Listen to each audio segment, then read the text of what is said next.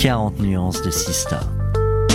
Les Sista du Next 40 comme vous ne les avez jamais entendus, animés par Solène Etienne, cofondatrice du Brain Studio Feuille Blanche. Parce que vous entendrez encore trop peu de voix féminines parmi les dirigeants du Next 40, nous avons voulu avec Olivier et Thomas féminiser à notre manière ce palmarès des champions de la tech en proposant à leurs dirigeants de mettre en lumière une femme entrepreneur qu'ils admirent. Bonjour, je suis Solène Etienne, cofondatrice de Feuille Blanche et je vous propose de découvrir les 6 stars du Next 40. Une capsule clin d'œil au collectif du même nom porté par deux femmes entrepreneurs, Céline Lazorte et Tatiana Jama. Si Louis-Alexis de Gemini, CMO Monde de Deezer, a donné le la sur 40 nuances de Next, nous attendions avec impatience son si.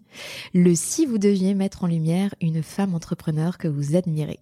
Sans hésitation et sans aucun bémol, Louis-Alexis a choisi, et c'est donc avec un immense plaisir que je reçois sa sista, Clotilde Chalot, fondatrice de Nomad Play. Bonjour Clotilde. Bonjour. Alors, avis aux amateurs de musique et de technologie, vous pouvez donc dégainer vos dièses et autres hashtags pour partager cet échange avec celle qui a repensé l'apprentissage de la musique. Alors pour que tout le monde parte avec les mêmes infos, Clotilde, je te propose le passage un petit peu obligé de tout entrepreneur qui est le pitch. Pitch, oh oh. Alors, ça dépend, vous le voulez en 30 secondes, une minute ou 4 minutes le Comme tu veux. L'exercice.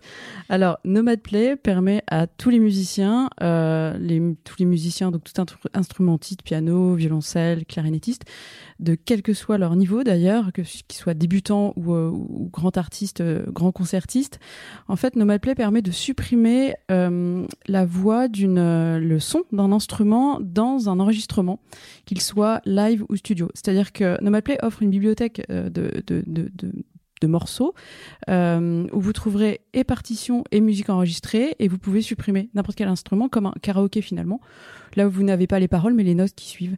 Donc euh, Nomad Play est destiné aux établissements euh, pédagogiques que, que, universités euh, conservatoires Hochschule en Allemagne et écoles de musique et également destiné à un, un, grand public et donc disponible sur les Google Store Apple Store et autres sites internet Nomad Play et c'est combien de morceaux aujourd'hui, ce catalogue? Alors actuellement, c'est 100 000 morceaux.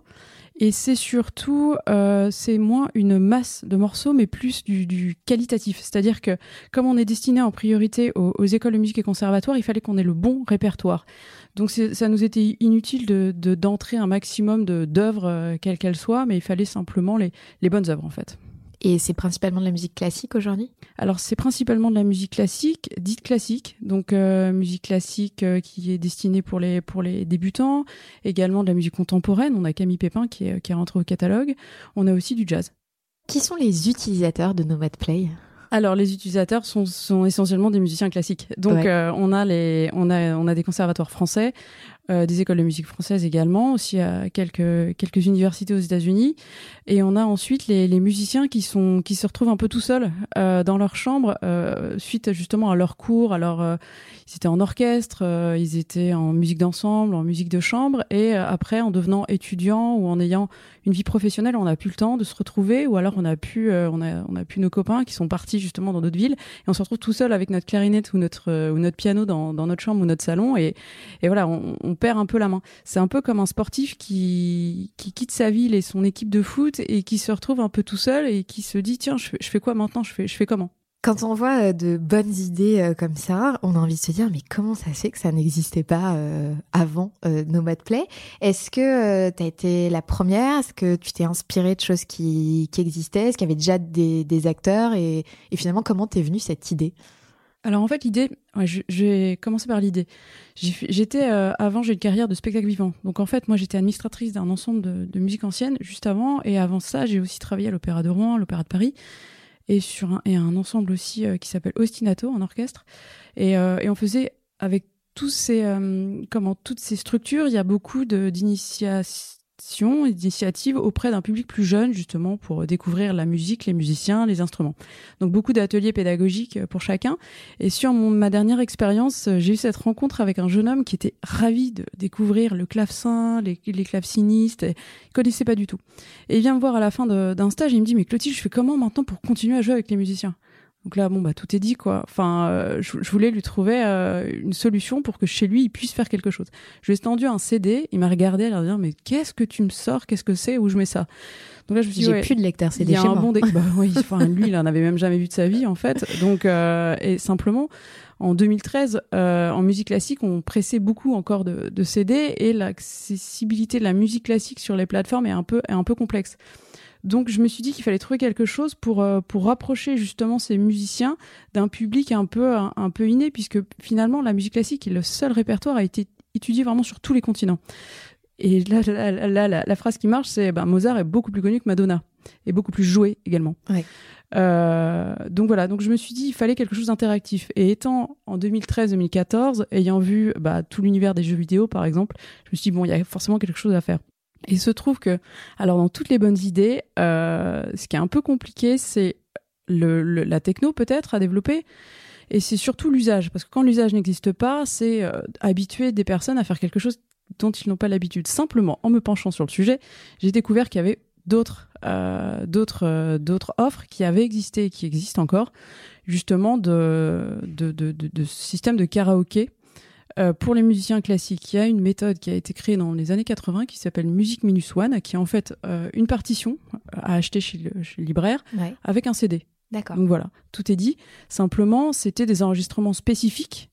On connaissait pas forcément les, artistes derrière. Alors que derrière Nomad Play, on a vraiment un rapprochement entre l'interprète et, euh, et l'artiste, le, enfin l'artiste, le, musicien amateur chez lui ou l'élève. Mhm. L'idée, c'est vraiment de connecter aussi le monde du spectacle vivant et, euh, et le monde du digital. C'est-à-dire que moi, ce que j'espère, c'est que en, me disant tiens, je vais apprendre euh, le violon, je vais jouer euh, à la place de Renaud Capuçon dans mon salon, bah, je vais peut-être me dire tiens, je vais aller le voir en concert, ça va être super.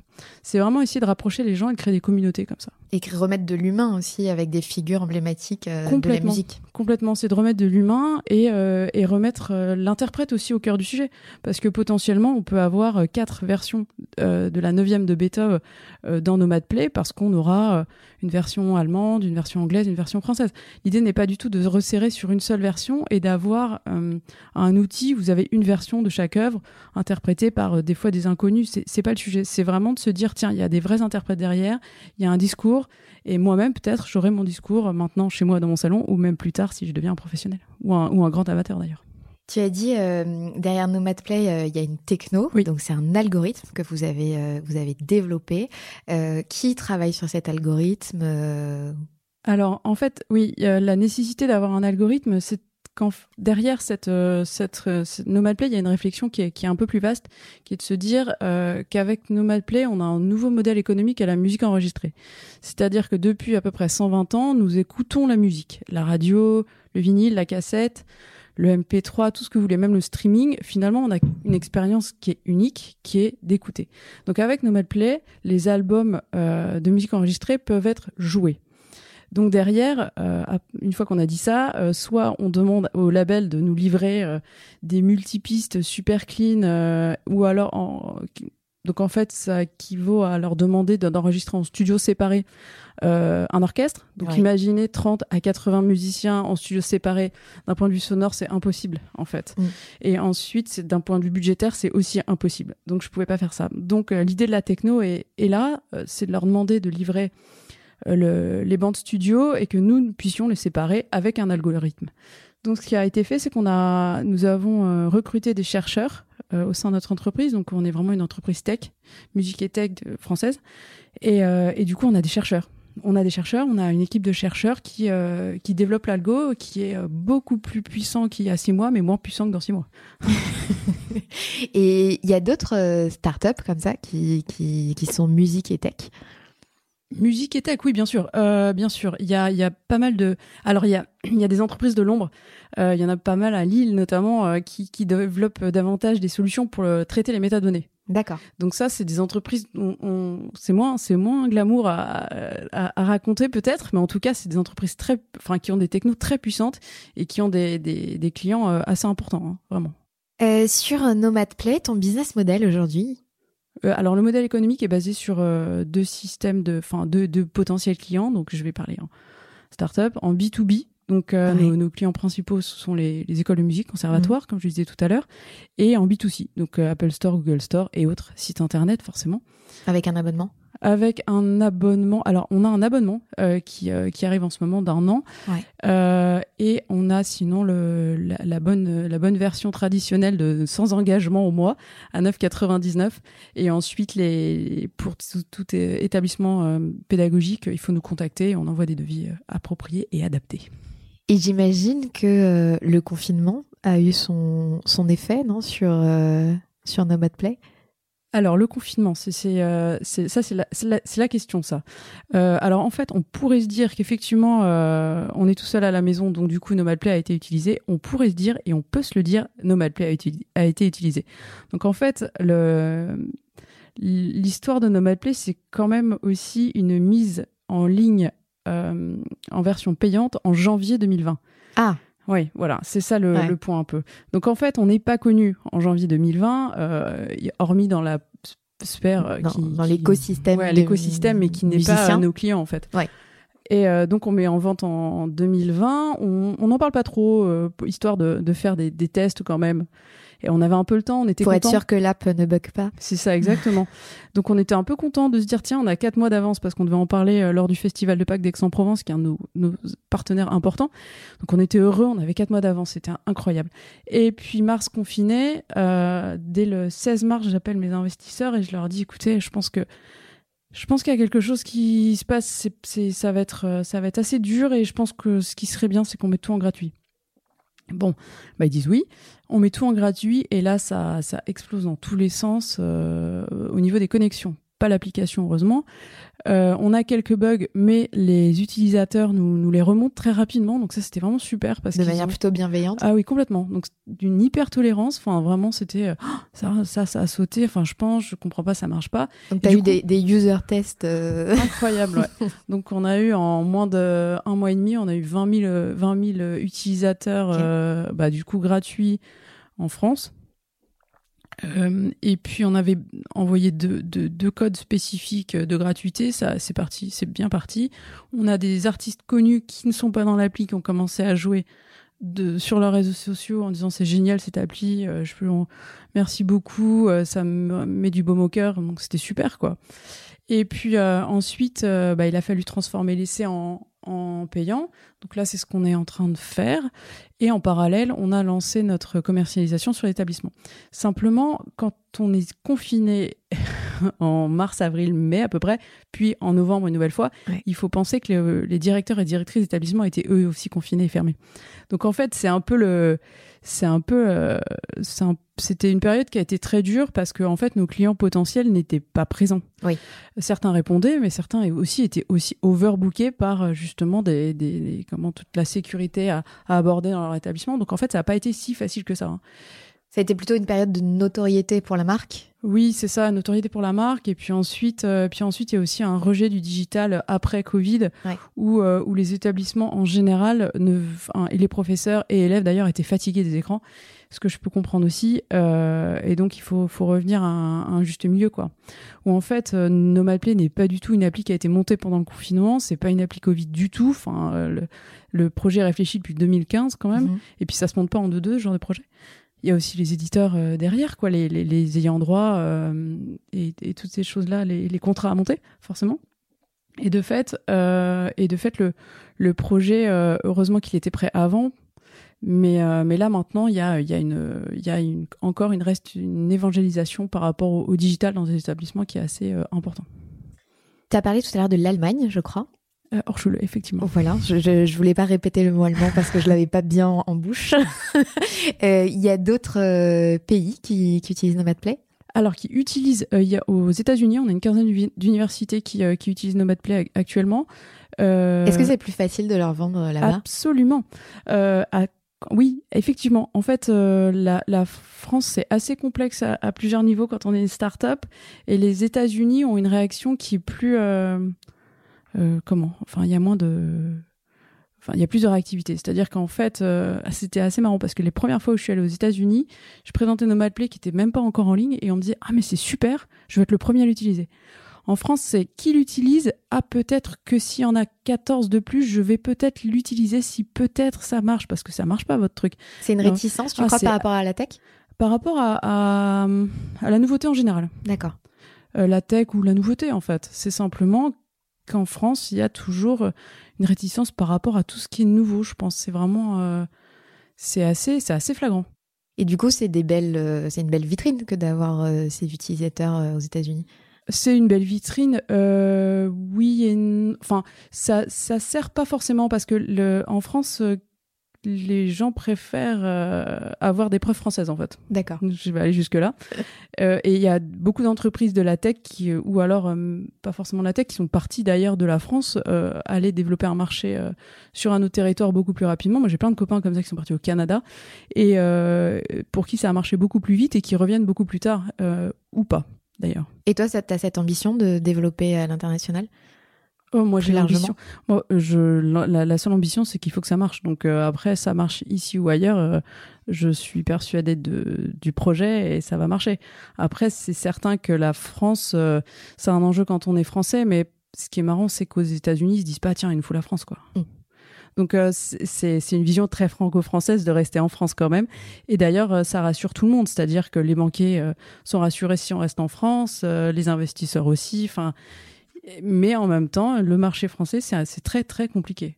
Et sur le marché asiatique ou UK, tu y vas aussi ou UK, oui. Ouais. Euh, asiatique, c'est complexe parce que c'est loin et en temps de Covid, le, ça, non mais c'est en fait il faut se déplacer, il faut voir les gens, il faut négocier sur place, il faut prendre du temps il faut prendre, prendre, du temps de comprendre aussi euh, ce, qui, ce qui se passe euh, sur, sur ces territoires un peu plus lointains. Et, euh, et, en fait, là, ça a été mis à mal. Ça a été vraiment mis à mal. Alors que je vous avouerai que justement, sur un territoire asiatique, un karaoké de musique classique, ils comprennent très rapidement. Il n'y a pas de problème. Ils se disent pas qu'est-ce que c'est, on va où, c'est pourquoi. C'est ah bon, ça n'existe pas, mais alors, ok, on file tout de suite, quoi. Tout à l'heure, je te posais la question des concurrents. Euh, si donc tu m'as parlé d'une méthode qui, existait dans les années 80, mais qui était réduite au CD. Euh, Aujourd'hui, est-ce qu'il y, a des acteurs qui pointent le, bout de leur nez sur ce que tu fais? Alors sur ce que je fais spécifiquement, euh, non. Après, il euh, y, a, y, a, déjà des acteurs qui, euh, qui ont du son dit de, de musique classique mhm. euh, et qui, et qui n'ont pas qui ont les partitions aussi, mais mais qui on joue pas avec des vrais artistes. On joue avec des ordinateurs, on joue avec un synthétiseur qui qui mine qui mime pardon le, le violon. on peut jouer aussi avec des vrais musiciens, mais ils sont pas crédités. Donc en fait derrière, il faut savoir que la vision n'est pas la même l'enjeu n'est pas le même dans l'écosystème euh, musique, parce que là, nous, on s'insère directement sur l'écosystème musique enregistrée et même euh, spectacle vivant. Donc, on, fait du bien à tout le monde, en fait. Alors, alors que si j'avais pris et d'ailleurs, je me serais moins pris la tête euh, en contrat et, le modèle économique, j'aurais pas de royauté à, reverser aux artistes. C'est ce que j'allais te poser comme question, en effet. Bah, Avec les ordinateurs, c'est vrai que tu as moins de royalties euh, que... Mais, c'est, mais du coup, c'est, euh, c'est, c'est un enjeu pour, pour, pour une start-up qui veut gagner de l'argent et se faire un, son propre modèle économique, en fait. Mais c'est pas, c'est pas scalable. Enfin, je veux dire, il est tout seul, il devient le, le premier et puis, et puis c'est, c'est plié. Mais il n'y a pas d'enjeu il euh, n'y a pas d'enjeu à, la Steve Jobs et à la, aux années 90 où, où il voulait changer le monde. Quoi. Là, ça change pas le monde du tout. Ça, ça, on se fait du beurre hein, et c'est tant mieux, tant mieux pour lui ou elle d'ailleurs. Hein, mais, mais c'est pas l'enjeu de, de, chez nous. Nous, on veut se faire effectivement plein d'argent, mais ça va être euh, dispatché. Et comment t'as convaincu les, les premiers musiciens à te suivre dans cette aventure? Ah, c'est une bonne question ça parce que en fait, euh, c'est évident que si on était arrivé en il y a 15-20 ans en disant tiens, euh, regardez les gars, on va vous enlever d'une bande, je suis pas sûr que ça passe. Mais euh, en même temps, il y a il y a aussi une génération qui arrive de musiciens qui est beaucoup plus ouverte justement aux nouvelles technologies, notamment à jouer sur une tablette. Il y a dix ans, on voyait pas trop ça. Tout le monde était toujours à la partition papier. Et plus ça va, plus on, a, on voit un pianiste qui arrive avec sa tablette, le pose sur son piano et joue. Il y a aussi des orchestres en France qui jouent sur tablette, en partie. Je peux citer l'Orchestre national d'Île-de-France. qui d'ailleurs était le premier orchestre au courant de, de Nomad Play parce qu'en fait on les a fait participer à nos à nos bêta-tests euh, avec l'algorithme. D'accord. Donc ça a été vraiment l'orchestre test où on a, on, a, on a pris du son des répétitions et on a vu ce qui passait, ce qui passait pas. Et on voulait, euh, on voulait avoir une implantation de micro super simple pour justement gêner personne. Ils étaient curieux, ils vous ont posé des questions. complètement curieux, heureusement. bah oui, forcément, parce que dès qu'on met des micros sur un plateau, forcément, ils nous demandent euh, qu'est-ce que vous allez faire avec ça. Donc déjà, c'était dit que c'était pas pour commercialiser, mais c'était vraiment du test. Et puis, euh, puis en fait, ils ont tout de suite compris. Après, on a eu la chance parce que l'Orchestre national de France, qui est, qui est dirigé par euh, Fabienne Voisin, est un orchestre qui est vraiment ouvert justement au test. Euh, et, et, et, du coup, les, les musiciens de l'orchestre ont l'habitude de, euh, de justement d'échanger avec des entreprises extérieures et de, et de, et de voir ce qui peut, enfin, de, de, de voir à trouver de nouveaux modèles justement pour s'ouvrir à un public plus large. Donc on avait l'orchestre idéal pour, pour travailler en fait. Donc à partir du moment où on a déjà un orchestre français qui est plutôt partant, euh, bah, on est allé voir les autres et, euh, et finalement tout le monde s'est dit mais c'est super parce qu'on va pouvoir enfin euh, comment accéder aux, aux, jeunes apprenants et potentiellement un public international aussi parce que parce que bah peut-être que un jeune japonais va jouer sur la, version du boléro de Ravel de l'orchestre philharmonique de Strasbourg et qu'il est déjà en train de le faire en ce moment à Tokyo. Et ça c'est assez magique de le penser quand même. Oui. Et aujourd'hui, vous avez euh, certains euh, artistes qui viennent euh, frapper à votre porte en disant j'aimerais bien moi enregistrer pour vous. Ah oui, oui. Alors en fait, il faut savoir que l'entreprise a débuté avec un label qui s'appelle Nomad Music, qui existe toujours encore d'ailleurs, et qui, euh, qui a été le, projet euh, moteur et phare de, toute l'entreprise parce que l'idée euh, de trouver un nouveau modèle économique pour l'enregistrer, pour la musique enregistrée, c'était de se dire bah, qu'est-ce que qu'est-ce que je suis label et qu'est-ce que je fais de mes enregistrements? voilà, donc c'était une des réponses, c'est de créer Nomad Play. Euh, donc on a des artistes qui viennent pour euh, pour la production Nomad Music, donc qui est un qui est un label euh, qui est là pour mettre en avant les, les productions d'artistes de musique classique. Et, et, et ensuite pour côté Nomad Play, il y a des artistes qui veulent vraiment sans venir produire ou c'est nous qui les produisons des, des, enregistrements pour les enfants parce que beaucoup de d'enregistrements n'existent pas dans le commerce pour tout ce qui est débutant par exemple et eux ça ça les intéresse parce que souvent ce sont aussi des professeurs et, euh, et ils trouvent ça génial. Enfin, cet outil absolument euh, complet euh, et interactif, ça, ça, les intéresse, oui. Tout à l'heure, tu nous parlais de Renaud Capuçon, qui est aussi, je crois, un de tes associés. Alors, effectivement. Alors, Renaud Capuçon, je l'ai rencontré lors de. J'ai eu l'occasion de le rencontrer parce que je, je voulais lui présenter l'application. En fait, l'organisation du Festival de Pâques d'Aix-en-Provence. Donc, on est partenaire. On, on a on fait des, on anime notamment un, atelier où on, montre comment on utilise Nomadplay. Me dit ce qui serait génial, Clotilde, c'est que Renault puisse présenter l'application. Alors je dis, mais bien sûr, c'est ce serait super, ce serait magnifique. Par contre, je ne suis pas sûre qu'il sache vraiment ce que ce que c'est. Donc j'aimerais bien le rencontrer avant me dit ah, écoute, il est overbooké, est-ce que tu es disponible à 7h15 du matin C'était bon. Avec un café Ouais, c'était un peu ça. Non, un thé. un thé. Et euh, attention. Et, euh, et, donc j'arrive à 7h15 dans le hall d'un de, d'un hôtel à Aix et je vois Renaud Capuçon frais et pimpant. Alors que moi, je, bref, ça, il est assez admirable hein, parce qu'il est, il est toujours par bons et par et il est toujours euh, très en forme. Donc je, je rencontre ce, ce, monsieur qui, qui, grand sourire, me dit ah mais ça a l'air génial ton truc. Ah bon ok super. Alors je, je pitch en plus de un peu plus de 30 secondes. Et, euh, il me dit mais c'est super parce qu'en fait ah mais quand j'étais petit j'aurais aimé avoir ça parce qu'en fait j'aurais utilisé comme ça. Puis maintenant bah maintenant ce serait utile quand même hein, parce que là j'enchaîne les concertos quand même. Donc euh, pour répéter les, les avoir dans l'oreille. Et ah puis je suis prof tu sais alors du coup je pourrais aussi. Et là et là il me file le pitch tout seul, il me donne tous les avantages de Nomad Play. Je le regarde, je me suis bon, ok, super, euh, en effet pour travailler ensemble. Donc je lui dis pas ça, mais je rentre chez moi, je réfléchis, j'appelle Anne-Laure, mon associé, et je lui dis écoute, j'ai rencontré Renaud, euh, c'est incroyable, il a tout de suite compris et euh, je sais pas, il se passe un truc. Et euh, il m'avait donné très sympathiquement son, numéro de téléphone. Donc à ce stade-là, autant vous dire qu'il avait accepté de faire le, comment la démonstration. Et je l'appelle et je lui dis écoute, est-ce que je peux te voir? J'ai une profession à faire. Et euh, voilà, ça s'est passé comme ça. C'était un peu du culot, mais en même temps, bon, mais si on n'en a pas un, minimum, on fait rien. Et en fait, il a été très sympathique encore une fois parce qu'il m'a dit mais quel honneur. Donc, mais quel honneur cette demande. C'est, euh, je suis honorée que tu me demandes ça. J'imagine, euh, j'imagine que, enfin voilà, c'est pas, c'est ton entreprise, enfin celle d'Anne-Laure et toi, et, voilà, donc c'est précieux. Donc de faire une telle demande à quelqu'un, je, prends la mesure de la chose. Écoute, je réfléchis. Et il est revenu deux jours, deux jours après en me disant, bah écoute, ouais, ouais, ça, ça m'intéresse parce que le projet, je le trouve d'envergure, je trouve intéressant. Euh, ça croise la pédagogie, la pratique et la, la, pratique et l'excellence aussi parce qu'on a des super musiciens, super interprétations et du coup ça a croisé beaucoup euh, euh, bah, enfin tout, euh, tout, toutes ces réflexions en fait. Donc voilà, donc euh, depuis 2019 on, on, est associés et c'est quelqu'un très accessible que je joins très facilement qui qui qui ne m'oblige pas à faire des choix mais qui me conseille donc c'est vraiment super. Et puis c'est un bel porte-étendard ah, mais de bien la sûr. marque. Ah bah ça je, je ne dirais pas le contraire, évidemment. Euh, c'est un, un, bel étendard de la marque et, euh, et c'est certain que ça vous apporte très bien. Euh, et, euh, et, ses conseils aussi. Je, j'insiste là-dessus quand même. Hein. C'est euh, quelqu'un qui, qui donne de, de, très bons conseils et, et qui s'investit. Qui est à l'écoute. Ouais, ouais, ouais. Oui, il faut. Ouais, ouais. Il est, il est vraiment présent, quoi. Tu nous parlais de ton autre associé? Anne-Laure Guité.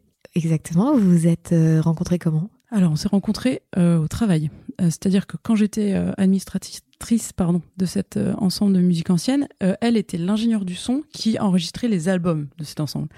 Et euh, ayant le même âge, bah, ça va vite, on prend un café, on parle, et puis, puis elle commence à me, à me parler de, des difficultés des, des, ingénieurs du son et des directeurs et directrices artistiques des enregistrements pour, pour enregistrer, parce qu'en fait, plus le modèle économique est mauvais pour la musique enregistrée, plus on demande à ces personnes d'enregistrer sur moins de jours.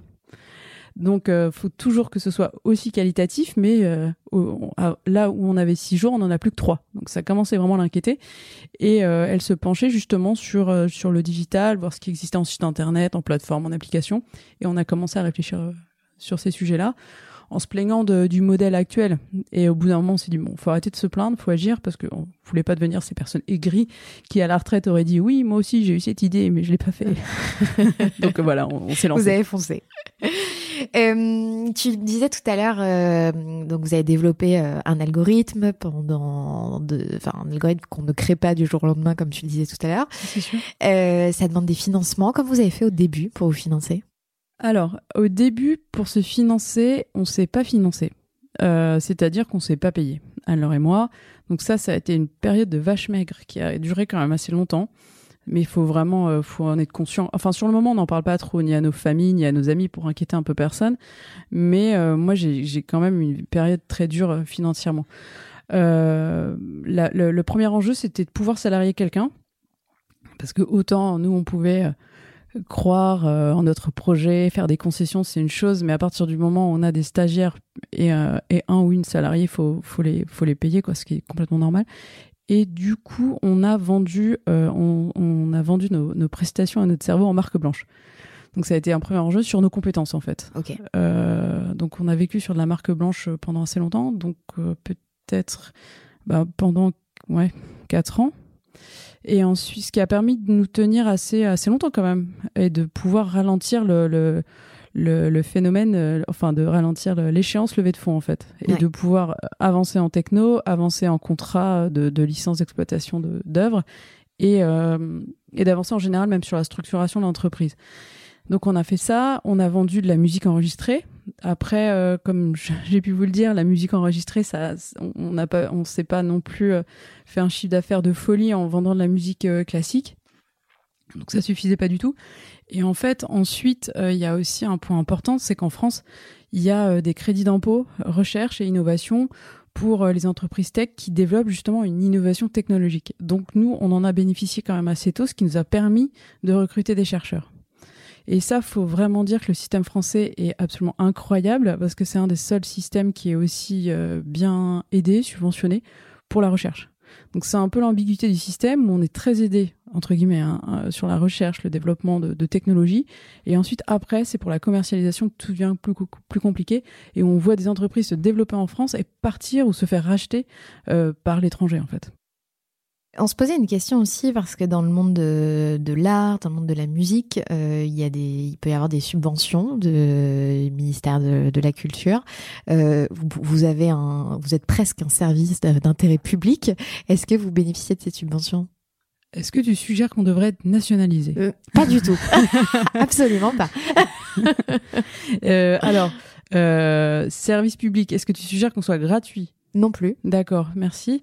Parce que euh, ça c'est sous. Alors, alors, y a, attends, je vais pas, je vais pas dévier vers euh, ce que je voudrais. Donc, je vais répondre à ta question. Est-ce que nous sommes aidés par le ministère? Est-ce que vous avez des subventions euh, publiques? Voilà. Absolument.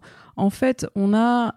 Alors, on a eu aussi. Alors, je pense que j'ai dû faire une je dirais, mais la moitié des incubateurs de, Paris, Paris banlieue. Comme tout le monde te connaît.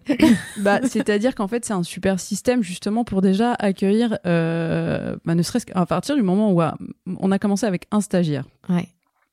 Et, euh, et, et, et bah, on peut pas, enfin, on peut pas le recevoir euh, n'importe où non plus. Enfin, il faut, il faut, il faut, il faut que ce soit correct, il faut que ce soit aux normes.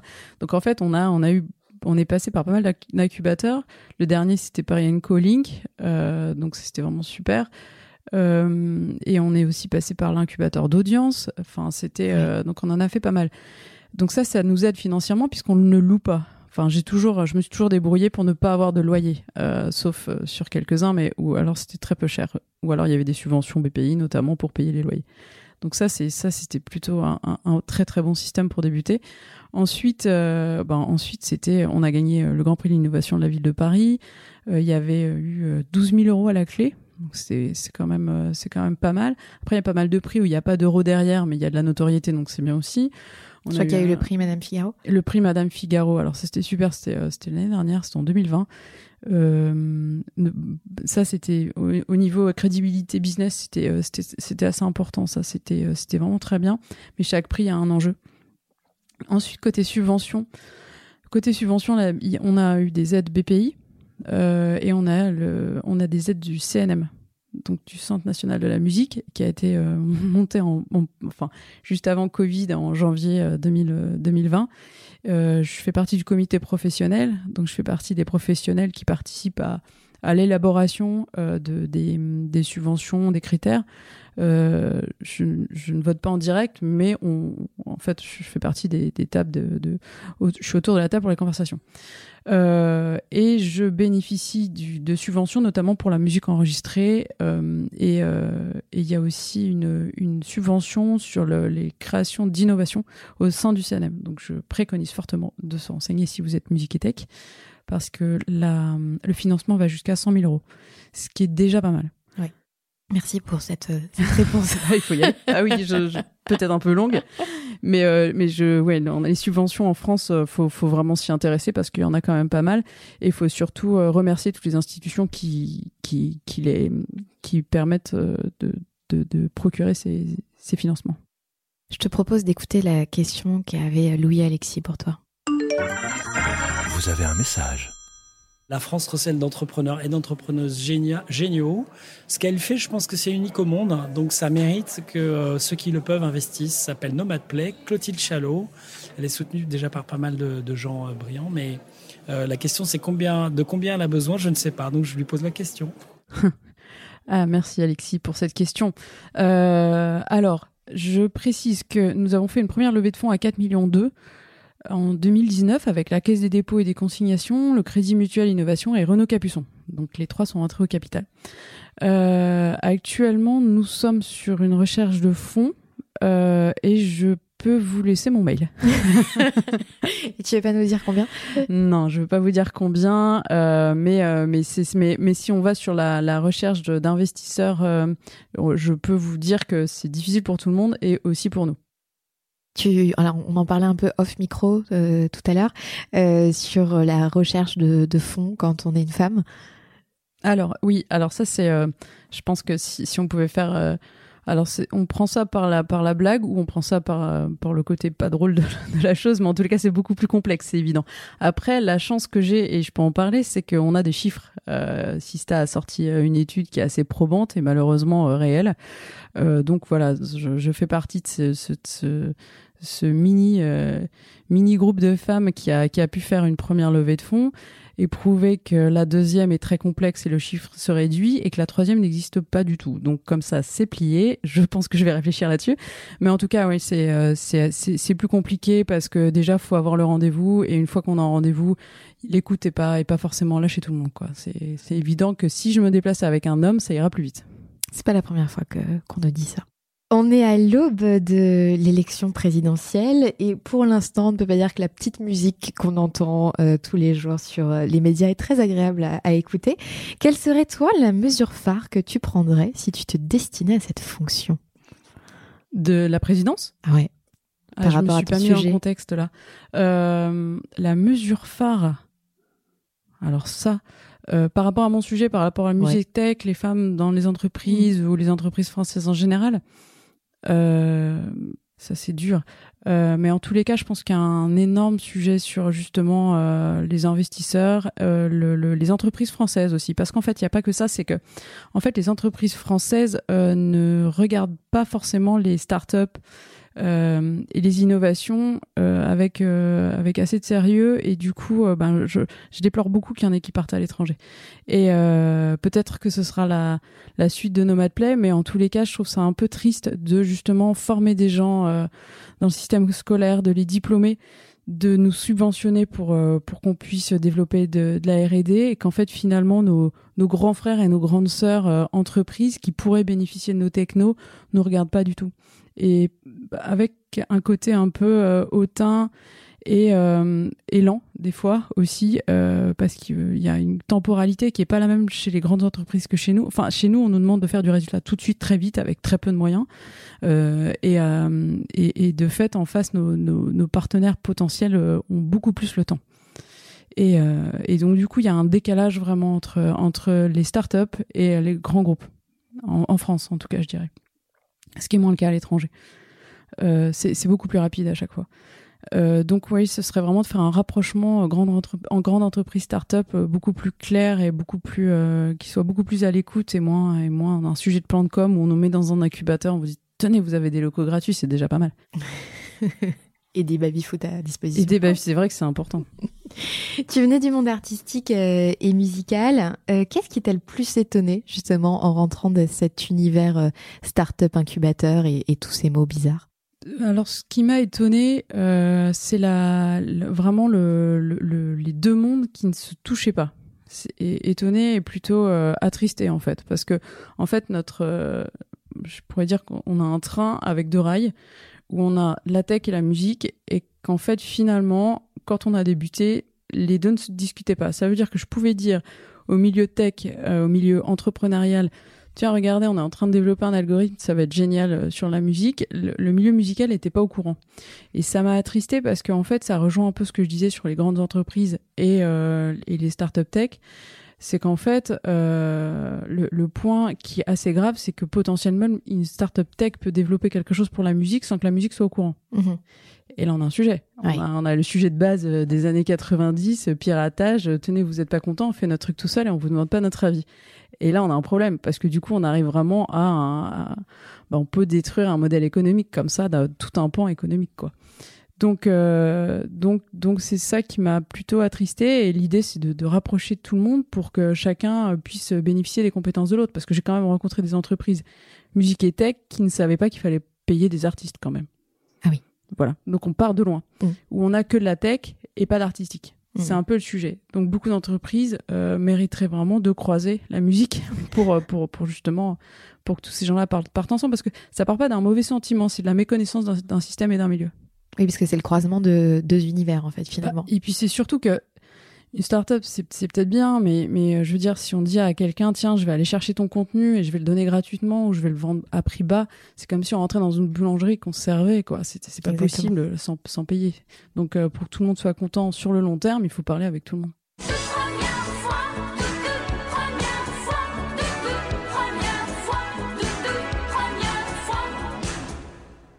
Je sais pas s'il existe l'équivalent classique de toute première fois. je, te l'enverrai, je, sais. je vais trouver, je vais trouver un truc. Il euh, y a toujours des premières fois dans la vie d'un ou d'une entrepreneur. La première fois que tu t'es retrouvé face à des investisseurs, tu peux nous raconter? Euh, ça a été assez humiliant parce qu'en fait, euh, alors différents niveaux malheureusement, je suis une femme, donc déjà pour apporter la crédibilité, euh, c'est euh, c'est assez dur parce que les premières remarques sont pas forcément sur mon modèle économique. Et ensuite, c'est la musique. Alors là, dès qu'on a un sujet musique, les gens tournent les talons et disent ah oui bon sympa, euh, on ira à votre concert. Je mais je ne joue pas. C'est-à-dire que c'est pas le sujet. Donc en fait, le sujet musique, les investisseurs se disent pas tiens ça va être intéressant pour une raison ou pour une autre. Que, ça peut changer dans mon portefeuille. Mm, ouais, c'est assez, c'est assez compliqué à vendre un, projet euh, musique, musique euh, entreprise musique. En plus, on a des modèles euh, qui existent et qui, comme les grands groupes de streaming, qui ont justement un modèle qui n'est pas encore vraiment démontré. Donc, donc on arrive en disant, j'ai, alors je suis sur, je suis une femme, je suis sur la musique classique en plus. Alors on me dit ah oui c'est pour la niche, non non c'est pas pour nous. Enfin bref c'est pas le sujet bankable quoi. enfin en tout cas les gens se disent ça comme ça. Et il faut prendre un peu plus de temps et m'écouter un peu avec mes arguments absolument incroyables pour savoir qu'effectivement il y a quelque chose à faire qui est qui est vraiment euh, qui est intéressant en tout cas. Et quand tu dis humiliant et que c'est pas les bonnes questions, t'as des exemples? Euh... bah c'est pas les bonnes questions. Euh, je, je... Bah, humiliant c'est euh, c'est euh, c'est quand on parle davantage de mon physique euh, que, du projet bah ça c'est assez fatal. Mais donc ça dure pas longtemps parce que là c'est plié. Je veux dire j'avais certes besoin de financement mais il y a des limites. Euh, donc ça ça ça ça a été c'est arrivé une fois c'était assez bizarre. Et puis surtout, c'est improbable. C'est-à-dire qu'on se dit, bon, on est en milieu business avec des gens intelligents, on est là à la limite pour, pour se faire de l'argent, quoi, point barre. Mais alors là, c'était assez fou. Euh, puis ensuite, euh, les, les questions. Euh, bah, en fait, ce qui est compliqué, c'est quand on a quelqu'un qui est.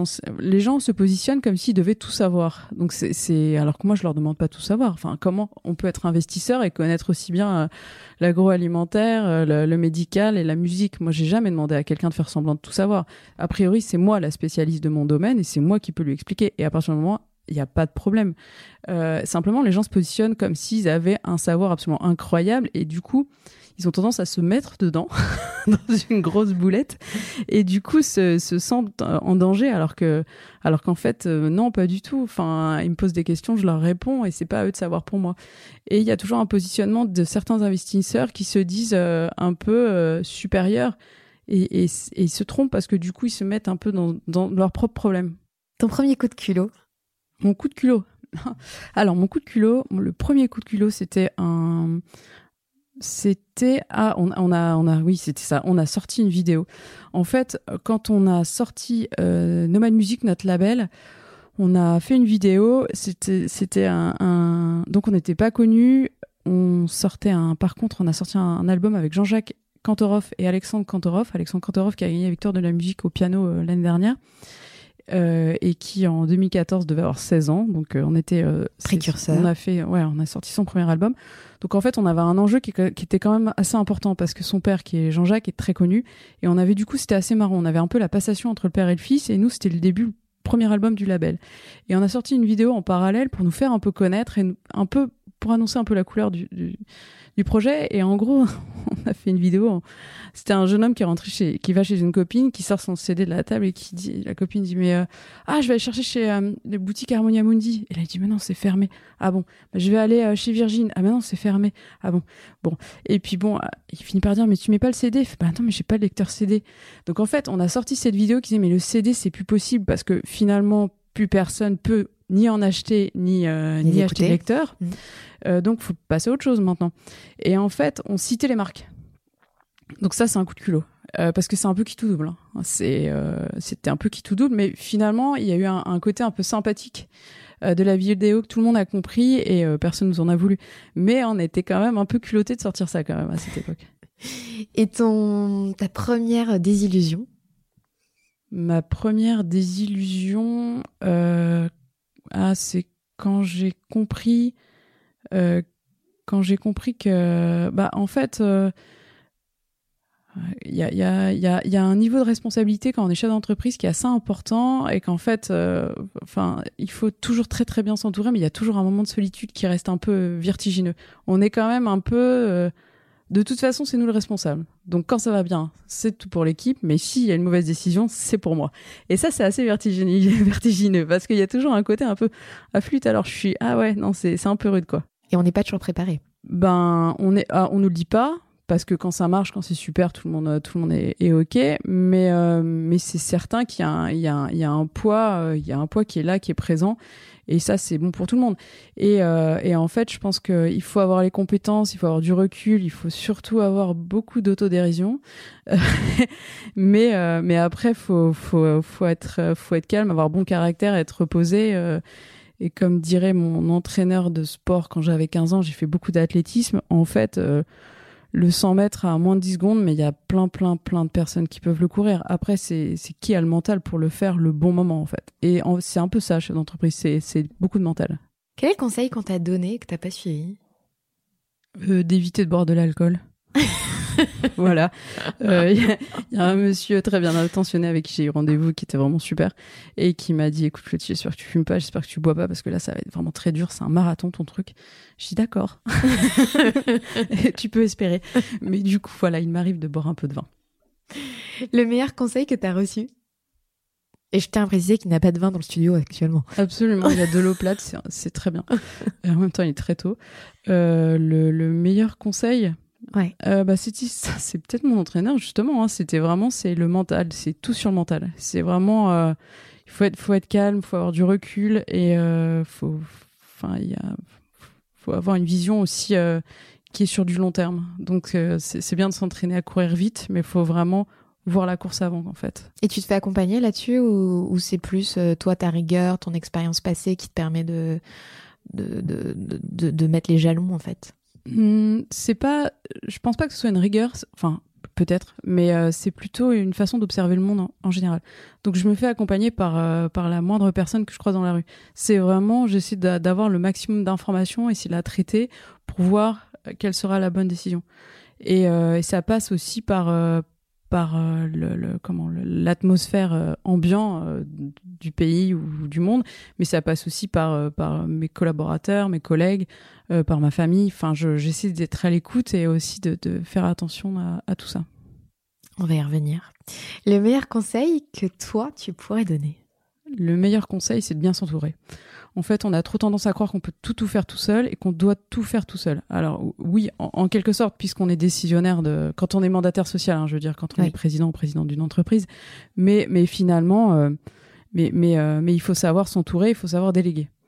Euh, et ça, ça peut être dur, euh, mais mais il faut absolument le faire parce qu'on peut pas tout faire. Et moi, la première chose, la, je parlais du, du, premier, de la première salariée, c'est quelqu'un sur l'administration, parce qu'en fait, on se retrouve vite à faire les contrats, la compta en rentrant à la maison, et, et il faut se décharger de ça un maximum parce que parce que c'est c'est ça prend beaucoup d'énergie et de temps. Oui. C'est très minutieux. Oui. Et j'ai j'ai eu tout le temps à cœur que, ça le soit parce que je savais très bien qu'à un moment donné, si j'avais une levée de fonds ou si j'avais des banques ou un prêt, il fallait, j'allais avoir des audits. Et ça, si j'ai un conseil, c'est vraiment soyez propre sur votre administratif et sur, surtout sur vos salaires, votre RH, parce que, parce que déjà, il le faut, mais en plus, vous allez être contrôlé à un moment donné. Donc, euh, même, si, même si vous en fichez, ben, vous allez vous faire attraper à un moment donné. Pas. Par la patrouille. Par la patrouille, ouais. Donc, entourez-vous de, de, personnes compétentes et euh, ça, c'est, ça, c'est le meilleur des conseils. Allez, relaxez-vous. Et maintenant, on parle de vous? Clotilde, si on devait mieux te connaître à partir d'une ou plusieurs musiques, ce seraient lesquelles et pourquoi? Ça, c'est drôle. Euh, alors, ce serait euh, Dalida. Laquelle de Dalida? Euh, Ce serait Laissez-moi danser. Ouais. Alors, Dalida, simple. Alors, je dirais presque femme entrepreneuse euh, femme artiste dans les années 70-80 euh, avec un destin absolument incroyable et, triste. Euh, un répertoire euh, que je trouve très dansant, forcément comme beaucoup de gens, qui a, qui a bercé mon enfance, une partie de mon adolescence, et, euh, et, et des messages derrière chaque chanson qui euh, qui sont des fois aussi tristes que les textes de Barbara, mais qui sont dits avec un tempo et un rythme tellement gai qu'on c'est très trompeur quoi. Ouais. Euh, mais en tous les cas, voilà, c'est une artiste que j'admire beaucoup. Aussi, ça m'a, j'ai été choquée par sa mort. J'étais extrêmement jeune et j'ai compris que tout le monde était extrêmement triste. Et c'est, c'est, quelque chose qui me reste. J'étais très jeune et euh, j'ai, compris que c'était triste, qu'il se passait quelque chose et qu'il y avait Dalida était plus là. Je sais plus. Bon, bref.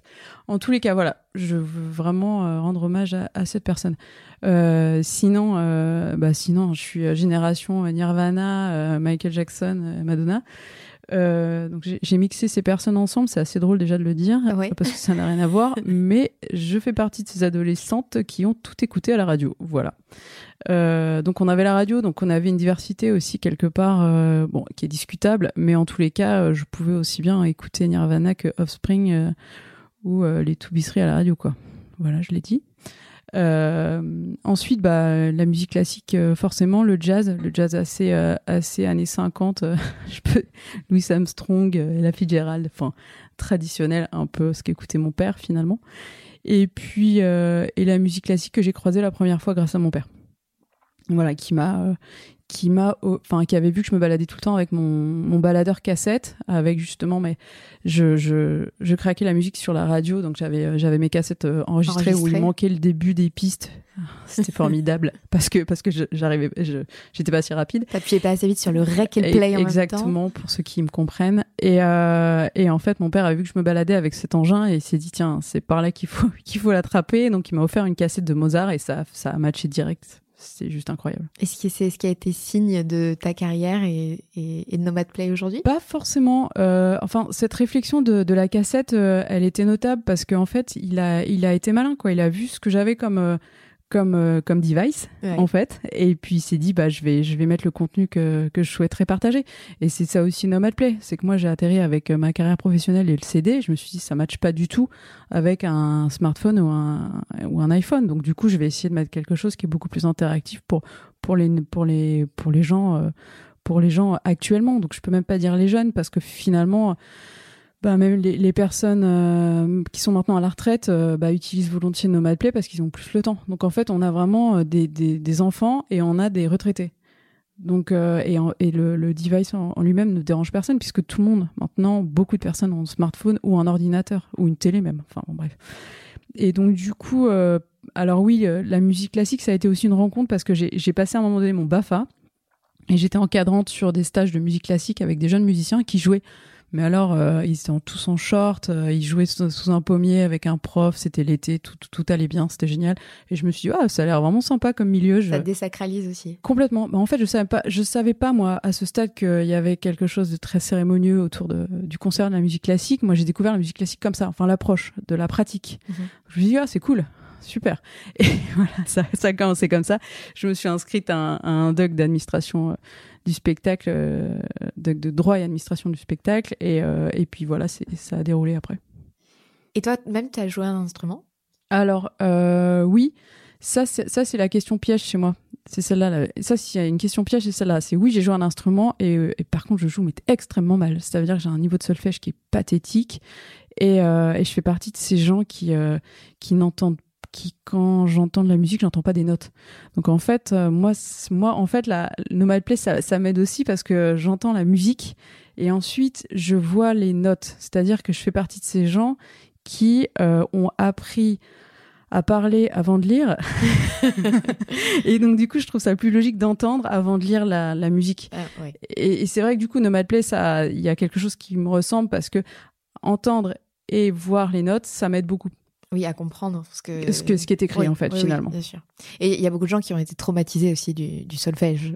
Je trouve ça un peu rude en approche d'avoir simplement la partition à notre instrument parce que parce qu'on ne sait pas la lire, on sait pas. Enfin, il y a un truc un peu déroutant en fait. Voilà, c'est Et quand on est enfant, euh, c'est bah il y en a il y en a qui comprennent vite. Ça, ça veut dire moi j'ai mon associé, c'est simplement vous faites un seul bruit de n'importe quoi où vous voulez. Enfin vous appuyez avec votre bracelet sur sur un verre ou je sais pas quoi, elle va ça va faire une note. Enfin, Ouais. elle, a, elle a des notes dans la tête. Mm. C'est exactement l'inverse de moi. Et c'est bien fascinant. du coup. Ah bah on est très Vous complémentaires. êtes complémentaires. Ah bah ça je peux, je vous l'assure. À quoi tu rêvais euh, petite? À quoi je rêvais? Euh, À quoi je alors je rêvais de pouvoir faire tout ce que je voulais. Euh, Ça, mais du plutôt coup cool. ça passait aussi bien par euh, des, je viens de dire des trucs, des trucs de filles, des trucs de garçons. J'ai été élevée euh, comme si je pouvais tout faire. Euh, j'ai été élevée plutôt, j'ai grandi à la campagne et du coup, euh, ben ma mère m'embarquait aussi bien faire du shopping, donc ce qui était caractérique, euh, plutôt, qui avait un caractère plutôt féminin parce que les, garçons font moins de shopping. Alors quelque part c'est pas plus mal parce que au niveau de la consommation, merci messieurs, même si maintenant ils y vont.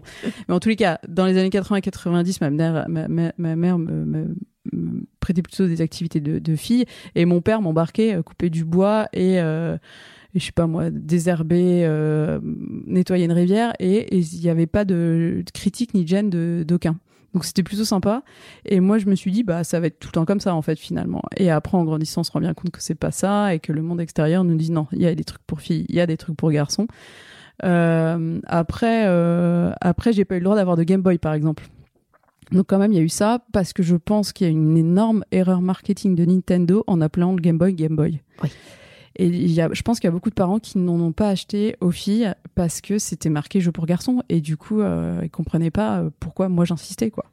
Sauf que moi je comprenais pas non plus Game Boy, je sais même pas ce que ça voulait dire. Et toi, tu voulais juste ta Game Boy Jouer un Game Boy, jouer avec, avec mes copains. On peut se connecter ensemble avec le, le câble, là, c'était formidable. Puis voilà, tout le monde en avait, moi j'en voulais, c'était drôle, quoi. Il y a des métiers que tu rêvais de faire petite? Absolument. Je voulais être chef en cuisine. Ah, bon, t'as gardé le chef. C'est ça. et, euh, et, la cuisine est devenue une passion ou? C'est devenu une passion. Et en fait, euh, l'histoire euh, m'a plutôt accablée. C'est que j'ai demandé une école. J'en ai parlé avec mes parents. Je voulais faire une école en Suisse assez connue. Oui. J'ai demandé ça. Je sais plus, c'était en première. Et en fait, ils, ils n'ont pas voulu. Et ça a été une déconvenue assez incroyable euh, pour moi parce que je voulais vraiment, je voulais vraiment. Euh... Ils ont pas voulu parce que c'était trop loin? C'était trop loin et parce que c'est un métier de garçon. À nouveau. Absolument. Et en se disant, ça va être beaucoup trop dur comme vie, on va, on va lui éviter ça. Euh, mais, enfin bon, le naturel revient à galop. Enfin, je me, je me suis mis dans, dans une situation qui est peut-être plus complexe que chef en cuisine finalement, même si je pense que c'est pas très facile d'être une chef d'une chef euh, d'un restaurant. Euh, et voilà, donc bon, euh, c'est marrant de voir ce que je suis devenue parce que c'est pas si. Mais il y a un certain parallèle finalement entre le nombre de chefs femmes et le nombre de femmes entrepreneurs. Absolument, ouais, ça c'est assez triste. Mais chef en général, hein, en fait, ouais. c'est euh, que ce soit en cuisine ou ailleurs. Il y a un morceau, une musique qui te bouleverse? Euh... J'imagine qu'il y en a, oui, mais c'est ouais. qui te bouleverse le plus. Qui me bouleverse. Il y a un morceau qui, un, un, un morceau qui me, qui me bouleverse beaucoup en musique classique, c'est la septième de Beethoven, que beaucoup de gens connaissent. Et euh, alors c'est euh, du coup c'est assez grand public, je dirais, et, euh, et, je trouve ça complètement normal parce que pour moi c'est de la belle musique. Et la première fois où j'ai vraiment monté une production de, de en orchestre, donc à, à organiser les répétitions et organiser le concert. Et quand le concert est arrivé, j'étais au premier balcon, j'avais une place de choix parce que j'avais choisi cette place et, euh, et j'ai pleuré, j'étais tellement contente, c'était tellement beau, c'était magnifique. Il y avait la double émotion d'avoir été à l'initiative ouais. de cette euh, production. D'avoir accompli quelque chose et d'avoir accompli euh, ça. Enfin, mettre 30 personnes sur un plateau avec des instruments euh, qui ont été faits à la main, enfin, c'était vraiment très émouvant et les vibrations sont, sont, sont incroyables. Du coup, chez Nomad Play, vous bossez en musique tout le temps? Alors, euh, c'est non. non, mais il y en a beaucoup, ouais, il y en a beaucoup. Quelles sont les personnes qui ont marqué ta vie et qui ont été inspirantes pour toi dans, ton, dans la femme que tu es devenue? Alors, euh, Angela Merkel Ok. Pourquoi pas Pourquoi pas Bah euh, non, mais, mais tu, tu n'as pas la position des, des, des, mains. des mains quand tu parles. non, mais c'est une femme vraiment admirable. On, entend, on a entendu tout et n'importe quoi et beaucoup de gens, euh, je dirais presque envieux. Mais en tout cas, enfin, euh, ce qu'elle a accompli, accompli est absolument incroyable. Elle a une vie qui est qui est folle. Enfin, j'ai lu une partie de sa biographie entre son enfance, son adolescence. Enfin, je, je, c'est une carrière qui est complètement. moi, je suis en admiration face à ça. Euh, ensuite, j'ai une personne qui m'accompagne depuis pratiquement le début de l'entreprise, qui s'appelle Laurence Leny, qui travaille chez Orange et qui, euh, est toujours à la recherche de nouveaux projets d'innovation. Elle est en relation avec les startups notamment. Elle a beaucoup travaillé dans l'industrie musicale avant cela. Elle a, travaillé aussi au rapprochement Deezer et, Orange. Et c'est quelqu'un qui a une vision euh, qui est une vision qui est toujours actuelle et aussi avec trois trois crans de trois crans d'avance parce que parce qu'elle est auprès de de l'innovation justement euh, et de et des enfin des, des, personnes qui cherchent qui ont des visions et, euh, et elle est ouverte. Elle est vraiment très très ouverte euh, et, elle est aussi pas avoir de conseils et, de partage de sa de sa propre expérience. Et c'est une des premières personnes qui m'a qui m'a un peu adressé la parole et je la remercie encore. Elle est maintenant à notre board d'ailleurs ah, génial. Mm. Avec, il y a d'autres personnes à votre board? Non, c'est la seule. C'est la seule. euh, c'est la seule extérieure pour le moment. Pour le moment. tu veux lancer un appel? J'ai déjà quelqu'un qui, qui, j'ai, j'ai, j'ai, un, un, un, monsieur qui m'accompagne beaucoup et qui est très important pour moi, qui s'appelle Arnaud Nourri. Et, euh, et voilà. Donc euh, c'est aussi c'est un c'est un c'est pas un coup. c'est un c'est comment C'est une équipe qui est assez incroyable d'être entourée par Lance Leni et Arnaud Nourri. Je pense que je, pense que je suis bien là. Je, suis, très bien. C'est d'ailleurs un honneur pour moi d'avoir de deux profils absolument incroyables et, et aussi compétents qui qui prennent du temps pour moi. En tout cas, de, de, cet échange, on voit que tu sais bien t'entourer. Ah, euh, ben c'est-à-dire que c'est eux qui sont entourés aussi de moi. bah en fait non, mais ce sont des rencontres à chaque fois. Enfin je je sais pas si c'est de la chance, mais euh, non c'est des rencontres et des conversations et c'est des gens qui euh, qui sont ouverts aussi, je pense, enfin qui écoutent ce qui se passe autour. Comment tu te ressources dans cette vie à mille à l'heure? Je fais tous mes repas ouais. et je fais des siestes on dirait le régime d'un bébé. euh, alors c'est complètement vrai. Dès que je peux faire une sieste, j'en fais. Enfin pas dès que je peux faire, mais je fais une sieste par par jour. Par jour. Du coup, t'as un grand canapé au bureau? J'ai un espèce de pouf euh, immonde, mais qui me sert bien, ouais. mais euh, je suis assez réputée pour ça. C'est-à-dire que même sur mes anciens jobs, euh, je travaillais à l'Opéra de Paris, j'avais un canapé, et c'est non, bougez pas, il y a Claudie qui fait sa sieste. Mais mais c'est c'est c'est indispensable pour moi. Pour, c'est ton rythme en fait. Ah ouais, c'est complètement. Donc 20 minutes et ça repart. Et si t'avais deux heures de plus par jour, tu ferais quoi? Je ferais pas des siestes du coup. Euh, je ferais la cuisine. Ça c'est ça c'est sûr. Et d'ailleurs, c'est une, une, manière de t'évader, de penser à autre chose? Ouais, c'est une manière de m'évader, de penser à autre chose et de et de partager. C'est-à-dire quand je suis seule, je ne ferai pas la cuisine. Ça m'est arrivé, mais, euh, mais c'était un peu un un défi pour moi de me dire tiens je fais un test avec quelque chose mais mais c'est c'est pour moi c'est partagé ça veut dire que je vais faire je fais généralement des, des plats assez euh, avec de la quantité, on va dire. Et, euh, et du coup, c'est vraiment une idée de partage. Donc, je prends du temps pour faire un plat qui va sûrement cuire longtemps d'ailleurs. Et puis, je me suis. Ouais, je. je... Ta best recette? Je me suis lancée dans, dans des ramen. Ah. Il y a un truc qui m'a vraiment agacé. Il y a une émission absolument euh, très belle sur une plateforme que je ne citerai pas sur des cuisiniers dans le monde. Et euh, en fait, j'adore cette émission parce que je découvre aussi des, des gens formidables qui font des fois des choses que je n'apprécie pas plus. Et je me dis, tiens, ça peut être sympa quand même. Genre la pâtisserie, je déteste ça. Et, euh, et en fait, un jour, il y avait un monsieur qui faisait des ramen qui avait l'air très très méchant. Et je me suis dit, bah, s'il est méchant et qu'il a fait des bons ramen, eh ben, je peux en faire aussi. Donc tu t'es lancé, c'était bon. Bah, c'est pas si compliqué. ça se trouve, c'est pas bon. En tous les cas, voilà, je, non, non, j'aime bien tenter des choses, faire des mélanges. Mais c'est comme regarder les gens dans la rue, hein. c'est, euh, c'est, c'est, c'est goûter des choses et les mélanger et faire des choses euh, innovantes. Waouh C'est quoi ta plus grosse claque, Clotilde? Alors, ma plus grosse claque, c'est quand j'ai compris que l'algorithme allait marcher. Ah oui. Ah ouais, bah évidemment. Euh, tiens, je me lève, j'ai une idée, je recherche, je vais des chercheurs déjà. Euh, on recrute des chercheurs. Alors, euh, c'était pas facile parce qu'il a fallu faire un planning de recherche avec euh, des échéances. À quel moment on se dit qu'on arrête mm -mm. Parce que c'est pas probant? Mais surtout quand, euh, à la base, on n'y connaît rien à cette recherche d'algorithme, j'imagine. Absolument. C'est-à-dire que là, euh, enfin, euh, Anne-Laure s'est lancée dans des, dans un, justement, à référencer des articles pour voir ce qui, ce qui existait, l'existant. Et ensuite, on, on, a, on a comment solliciter des, des amis euh, plutôt mathématiciens, chercheurs, euh, pour, pour avoir leur avis et aussi pour recruter. Oui. Euh... Et parce que ça peut être un peu comme un, un, trou noir, en fait, quand on n'est pas de ce, ce milieu-là. Bah oui, mais après, c'est comme tout, il faut lire et euh, enfin, on se renseigne un peu, ou alors on trouve quelqu'un qui sait le faire à notre place. Enfin, c'est toute cette euh, capacité à déléguer, en fait, euh, finalement parce que bah, c'est comme quand on fait un album. Hein. Moi, je sais pas jouer du violon, mais par contre, on prend quelqu'un qui sait jouer du violon. Euh, donc, mais après, faut avoir les idées assez claires quand même pour savoir euh, jusqu'où on, pousse, on peut pousser la, la, recherche et le planning et du coup une personne. Euh, donc ça a été un peu, euh, ça a été un peu, euh, ça a été un peu audacieux, je vais dire, hein, ce, ce, ce, lancement. Et en fait, euh, il a fallu prioriser parce que bon, ça pouvait pas marcher d'un coup sur tous les instruments. On a des instruments très différents dans un orchestre.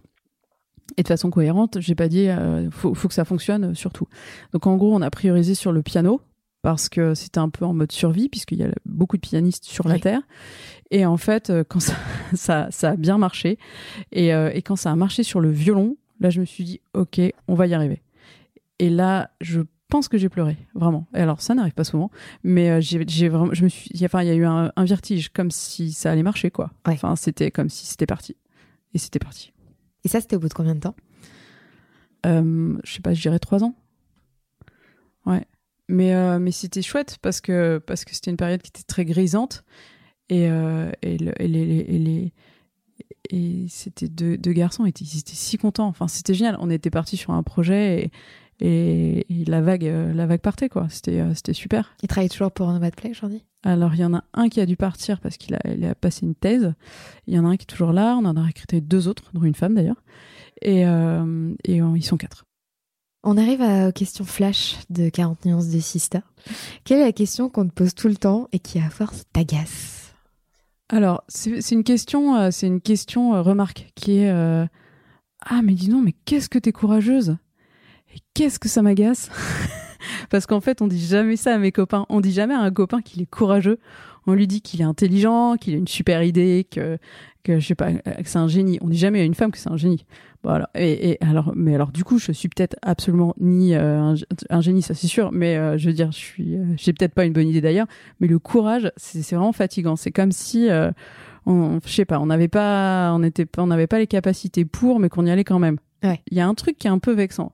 Et quand j'en parle à, à, mes potes, mecs, bah, jamais on leur dit qu'ils sont courageux, quoi. C'est normal en fait pour eux. Il y a un truc qui est normal. Et quelle est la question qu'on ne te pose jamais, mais qui permettrait d'en apprendre beaucoup plus sur toi? Alors, finalement, c'est la, c'est la question que tu as posée tout à l'heure, à savoir sur le, le la musique. Euh, parce qu'en fait, tout le monde est persuadé que je passe ma journée à écouter la musique classique et que je vais au concert uniquement de musique classique.